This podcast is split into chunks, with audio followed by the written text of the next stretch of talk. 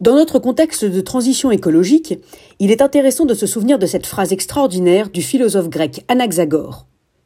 Rien ne naît ni ne périt, mais des choses déjà existantes se combinent puis se séparent de nouveau. Le philosophe nous décrit la manière dont la nature procède, par hybridation d'éléments existants. C'est un processus dans lequel il n'y a ni création ni destruction, n'en déplaise à Schumpeter, mais plutôt métamorphose permanente par le mécanisme de l'hybridation. Les créations ex nihilo n'existent pas, pas plus que les disparitions absolues. Cela nous donne une image intéressante de la nature qui ressemble davantage à une marieuse qu'à une sage-femme ou à un croque-mort. Non, comme l'a reformulé le chimiste français Antoine Lavoisier des siècles plus tard, rien ne se perd, rien ne se crée, tout se transforme.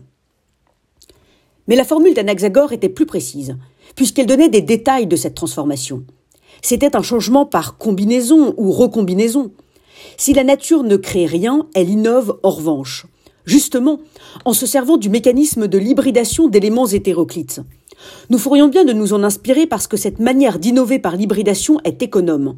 Faire une chose à partir de plusieurs choses, fabriquer un alliage insolite à partir de plusieurs matériaux, manufacturer un seul outil à partir de plusieurs outils, produire une seule énergie à partir de plusieurs énergies, bref, créer à partir de ce qui existe déjà grâce à une recombinaison inédite.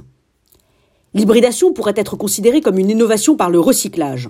Le recyclage, le réemploi ou la circularité constituent d'ailleurs le mouvement même de la nature, même notre cerveau recycle d'anciennes fonctions cérébrales pour qu'elles remplissent de nouvelles fonctions. Oui, le recyclage, prenant la forme d'une recombinaison, d'une réarticulation, d'une réassociation, est une vieille habitude du monde, sauf que nous l'avons oubliée et que nous détruisons sans cesse les ressources naturelles. En renouant avec la nature, nous pouvons nous réapproprier son habitude d'hybridation de la matière en l'étendant au matériel comme à l'immatériel.